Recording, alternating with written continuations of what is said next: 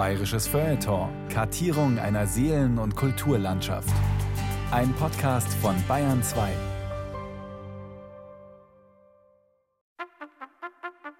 Jagdszenen aus Oberammergau war so eine Überschrift aus der Quick. Die Zeitung gibt es gar nicht mehr, gell? Ja, hier eine Überschrift. Ist die Passion jetzt gefährdet, weil verheiratete Frauen jetzt mitspielen dürfen? Und der Pfarrer sieht das Passionsspiel gefährdet. Like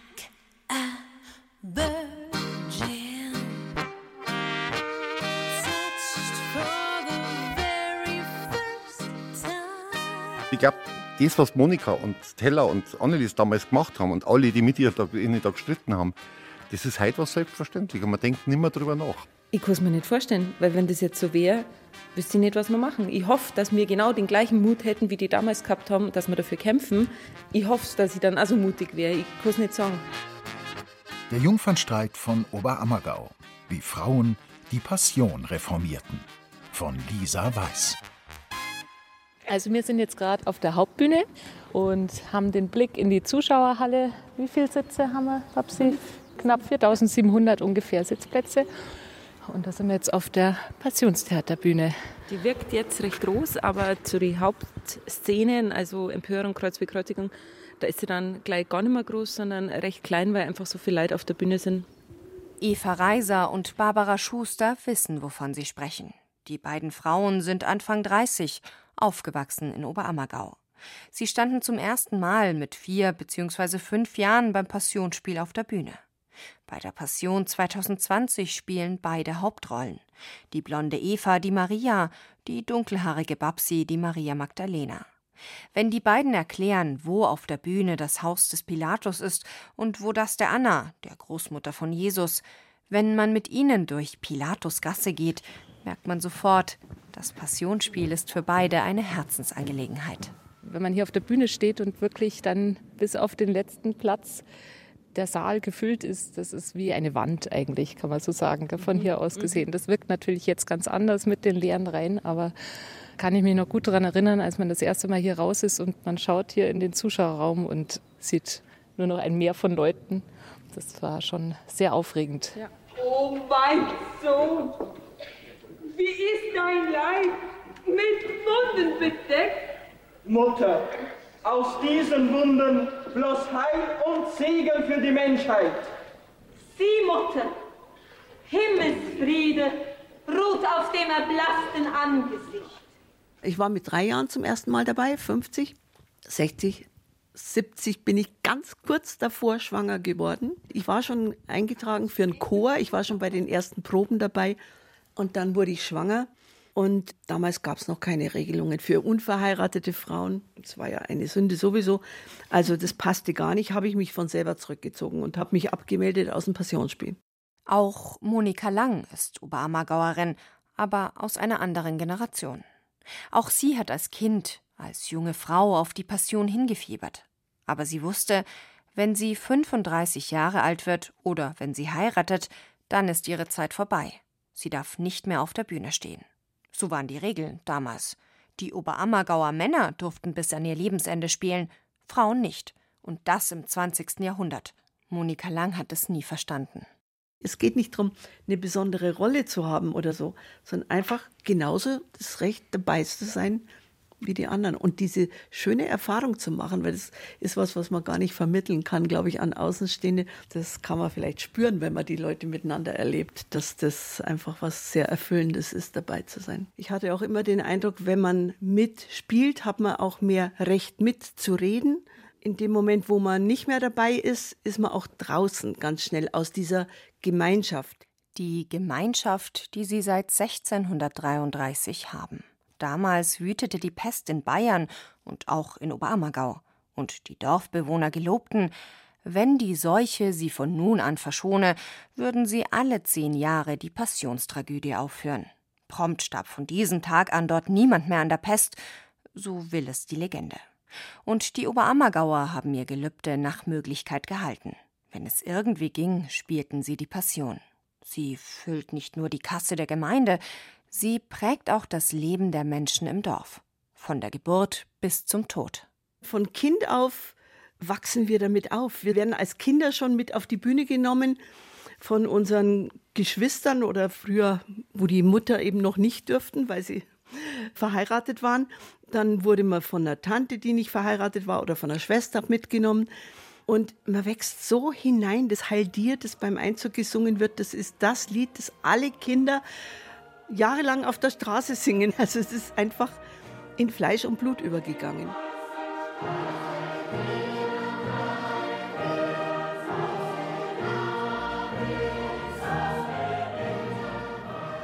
Also als Siebenjähriger 1970 habe ich mir da überhaupt keine Gedanken gemacht. Da war Maria und da war Magdalena und wir haben ganz viel bei den Frauen in der Altgarderobe aufgehalten. Also ich bin nicht beim Bass gesessen, sondern bei den Altdamen und haben da überhaupt keine Gedanken gemacht über das Verhältnis. Christian Stückel, Intendant des Münchner Volkstheaters, Oberammergauer und Spielleiter der Passionsspiele. Also wie ich 15, 16 war, haben die Frauen schon geklagt. Und das war ganz klar, da habe ich erst einmal nichts damit zu tun. Das haben wirklich die Frauen, die haben das gewollt.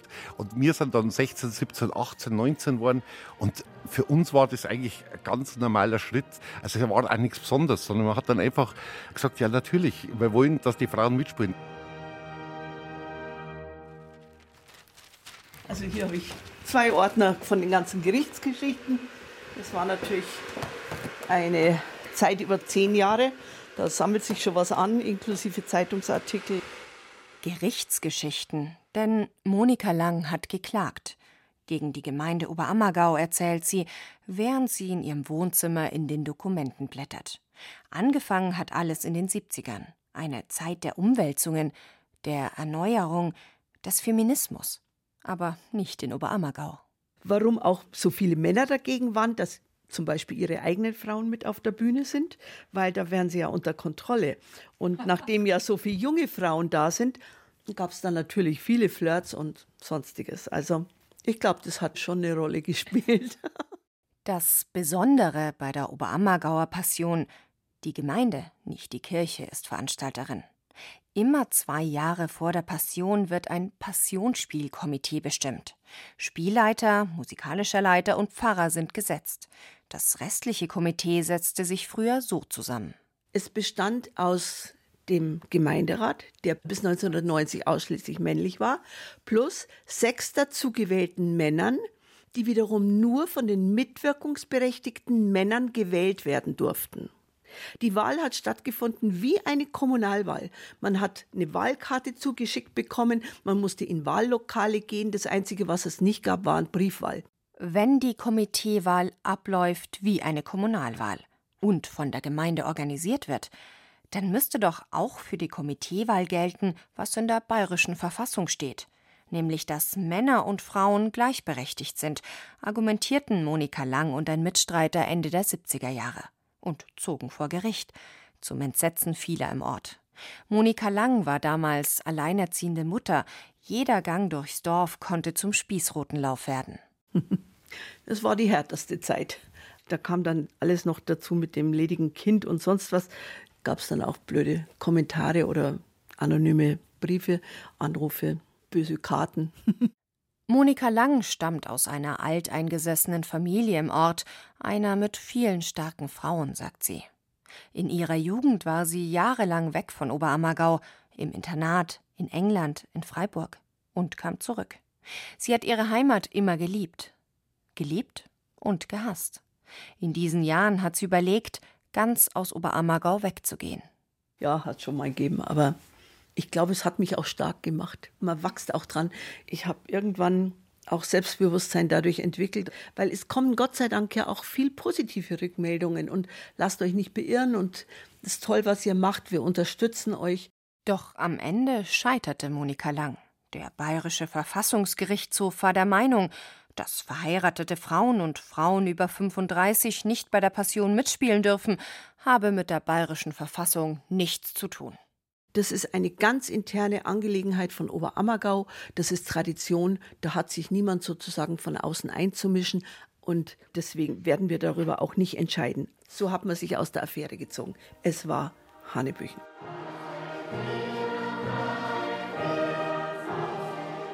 Auszug aus dem Buch Die ewige Passion, erschienen 1970. Über die Spielerwahl 1969 Hart trifft es hier und da eine Jungfrau in mittleren Jahren, die ein Jahrzehnt lang ihre Freier zurückgewiesen hat, immer in der Hoffnung, Maria, Magdalena oder Veronika spielen zu dürfen. Neid und Spott sind unüberhörbar. Leumund und Talent sind meistens die wahlentscheidenden Faktoren. Also es war ganz eigenartig. Ich glaube, wenn man so die Geschichte anschaut, so richtige Berichte von außen gibt es eigentlich erst so seit die 1820, 1830. Und da beschreibt eigentlich fast jeder, dass die Mariendarstellerinnen jungfräulich waren. Es geht aber überhaupt nichts auf ein Gelübde zurück, sondern es hat sich vielleicht einfach so ergeben. Spielleiter Christian Stückel über die Rolle der Frauen bei der Passion. Da gibt es ganz witzige Berichte, auch von 1850 zum Beispiel schreibt ein gewisser Herr Wühl, ja, das Mal haben sie wieder eine gefunden, die war talentiert und hübsch, aber in ihren Memoiren haben sich einige Sachen gefunden, wo man nicht ganz sicher sein konnte. Und dann hat man halt doch eine gewählt, die ganz sicher Jungfrau war. Und dann schreibt der 1850, aber man sieht halt wirklich, dass Tugend und Kunst nicht wirklich unbedingt äh, sich beflügeln. Letztlich weiß man aber, dass das mit den 35 Jahren erst 1922 kam. 1930 hat der Spielleiter sogar noch gesagt, er möchte die Frauen im Chor aus ästhetischen Gründen nicht älter als 28 haben. Also da war dann schon eine ganz komische Gesinnung drin. Also man hat nicht mehr auf die Qualität der Stimme, sondern auf das Äußerliche geschaut. Und man hat ja auch nie zum Beispiel beim Jesus darüber geredet, ob der verheiratet sei darf oder nicht, sondern nur bei der Maria.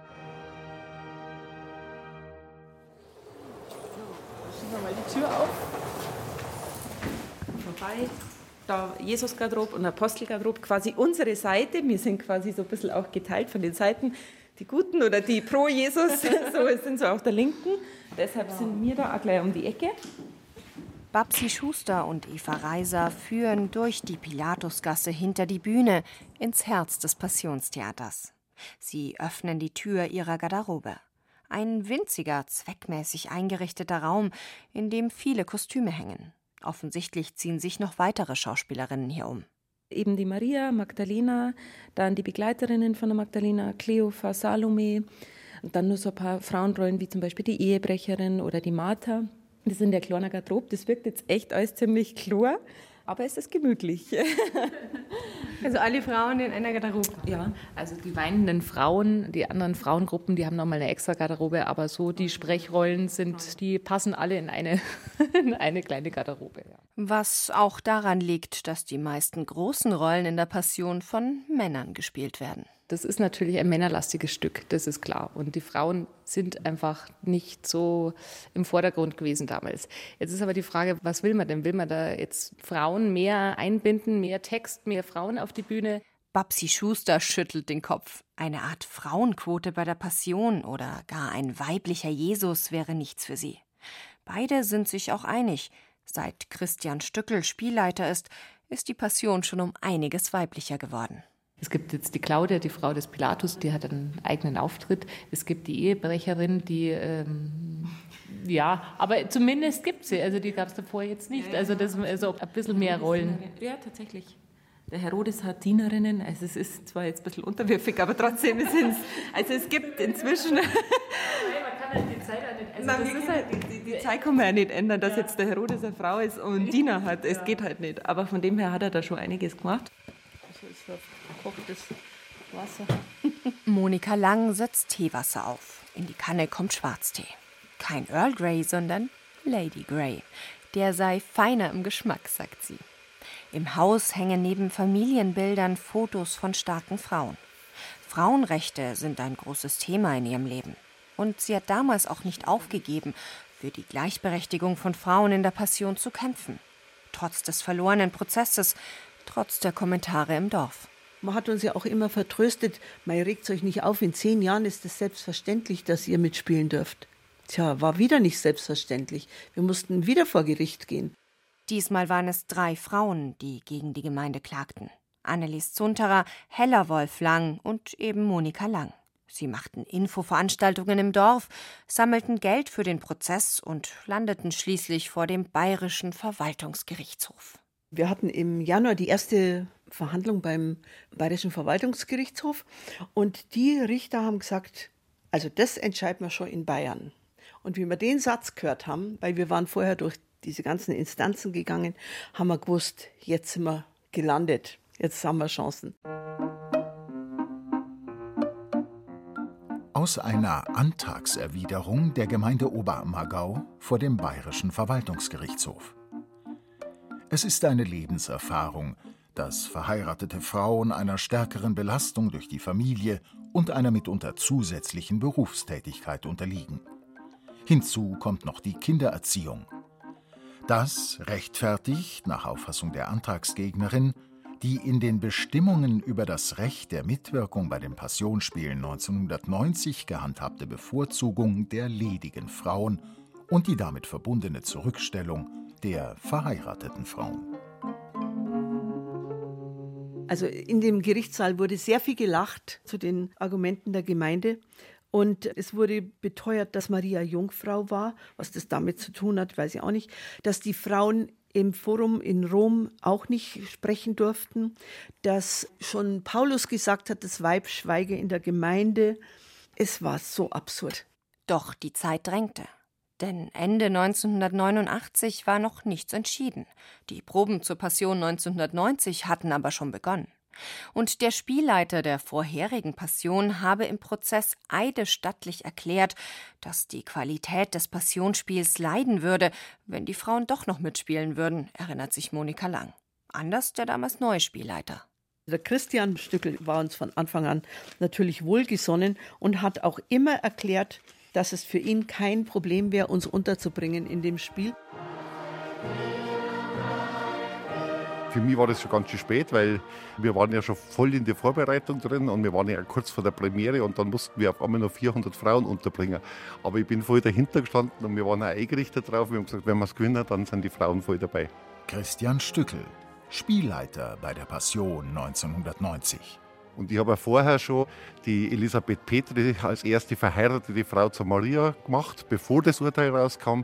Habe mich da äh, durchgesetzt, indem ich gesagt habe, ja, also es gibt so ein Statut, wenn es zur Hebung der Qualität dient, dann kann man auch verheiratete Frauen heranziehen. Das wurde aber in der Vergangenheit dann immer nur für den Chor oder fürs Orchester gemacht, aber ich habe es dann für Maria gemacht. Und dadurch war im Vorfeld schon klar, also die Maria ist 1990 auch ohne Gerichtsurteil eine verheiratete Frau. Ich habe damals Briefe gekriegt, und zwar hunderte von auswärts. Und hauptsächlich von Frauen, die sich aufgeregt haben, dass eine verheiratete Frau Maria spielt. Und da hast du auch gemerkt, wie viel verquere Religiosität da manchmal dahinter steckt. Eine hat mir geschrieben, einen ganz bitteren Brief, da hat sie geschrieben, diese dreckige Schimpanse, des Nachts kriecht sie zu ihrem Mann ins Bett und regelt den Verkehr und tagsüber steht sie auf der Bühne und mimt die heilige Jungfrau Maria. Eine Schande. Aus dem Buch Oberammergau und seine Passionsspiele von Hermine Diemer. München 1910. Sie war entschieden eines der hervorragendsten Talente unter der weiblichen Jugend Oberammergaus, die sich im Allgemeinen viel weniger wie die Männer durch Talent auszeichnet. Und diese schöne, kaum entfaltete Blüte zerstörte der Mutwille eines rohen Dorfdon Juans.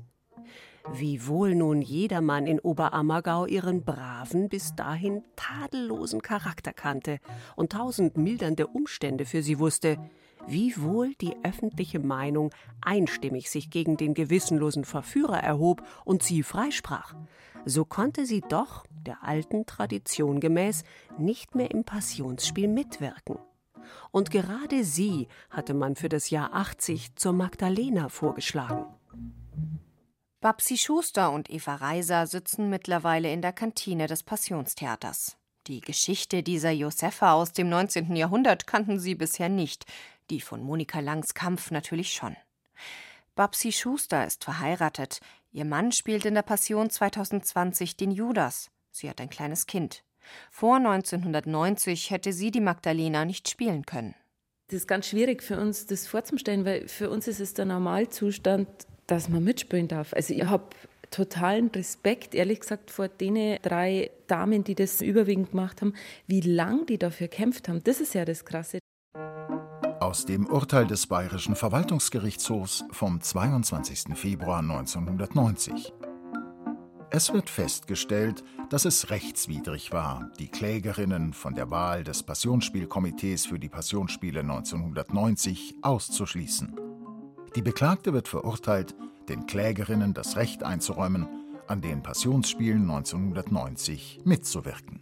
Ja, das ist schon, das war schon erhebend. Irgendwie, wir haben uns riesig gefreut, dass sich dieses Durchhaltevermögen und nicht einschüchtern lassen, dass das einfach Erfolg hatte. Monika Lang wirkt noch heute bewegt, wenn sie an den Urteilstag denkt. Über 1000 Frauen wurden daraufhin angeschrieben, ob sie mitmachen wollten, erinnert sie sich. Schon in der ersten Woche danach meldeten sich 270 von ihnen zur Passion an. Und es wurden noch mehr. Für Monika Lang war es das Ende eines langen Kampfes. Doch gleichzeitig hatten sie und ihre Mitstreiterinnen schon etwas Neues begonnen. Parallel zu der Klage, die sich ja über eineinhalb Jahre hingezogen hat, war uns immer bewusster, dass wir selber, weil wir nicht im Gemeinderat vertreten sind, keine einzige Frau da drin ist, dass wir überhaupt keine Mitsprachemöglichkeiten haben politisch. Sie gründeten die Frauenliste, traten 1990 bei der Kommunalwahl an. Die Hauptthemen Gleichberechtigung, Passion, Tourismus und Umwelt. Auf Anhieb bekamen sie drei Sitze im Gemeinderat. Monika Lang hatte damals einen Laden in Oberammergau. Wir waren alle junge Frauen, fast alle gerade mit Kindern oder gerade im Beruf und dann noch so und so viele, die ehrenamtlich in irgendeiner Form arbeiten, im sozialen Bereich und so. Das finde ich ist zum Beispiel ein Problem, was heute gar nicht mehr so leicht ist. Frauen grenzen sich mehr ab und sagen, ich habe so viel am Hals, ich kann nicht noch was dazu machen. Also ich finde im Nachhinein betrachtet, wir haben viel zur gleichen Zeit geschafft.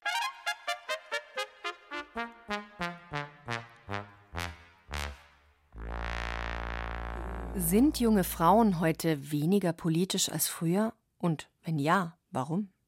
Darüber diskutieren auch Eva Reiser und Babsi Schuster am Tisch der Kantine des Passionstheaters. Beide finden, ja, die Generation von Monika Lang war politischer als sie selbst. Diese Frauen litten aber auch noch unter mehr Einschränkungen, sagt Babsi Schuster. Uns geht's echt gut. An was fehlt's uns als Frau jetzt? Also wir stehen irgendwie im Leben, wir können machen eigentlich, was wir wollen, sind eigentlich unabhängig oder können unabhängig leben, wenn wir wollen. Das will ja auch nicht jeder.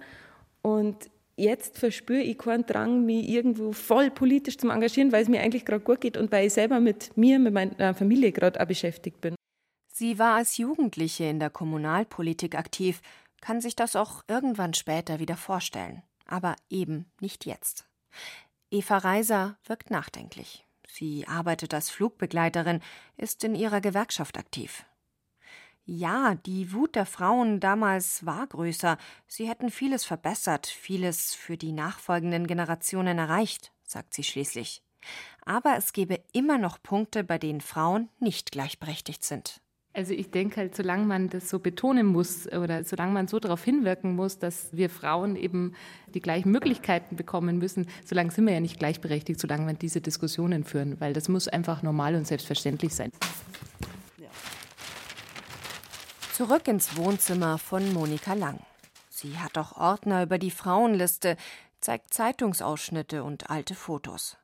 Dass junge Frauen aus Oberammergau nicht mehr so sehr bereit sind, sich politisch zu engagieren, bedeutet auch, die Frauenliste hat Nachwuchsprobleme. Wir haben ja schon mal angekündigt, dass wir überlegen, uns zu öffnen, für Männer auch, weil wir eigentlich immer gesagt haben, dass Frauenlisten überflüssig werden sollten, spätestens dann, wenn eine Parität geschaffen ist und gleich wie Männer und Frauen in den Parlamenten sitzen.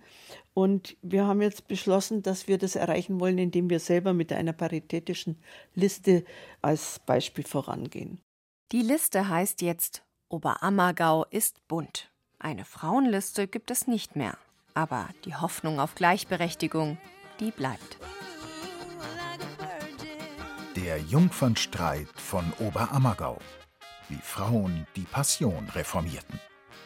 In der Reihe Land und Leute hörten Sie eine Sendung von und mit Lisa Weiß.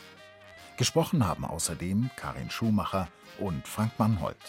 Ton und Technik Susanne Harasim, Regie Lisa Weiß, Redaktion Carola Zinner. Eine Produktion des Bayerischen Rundfunks 2019.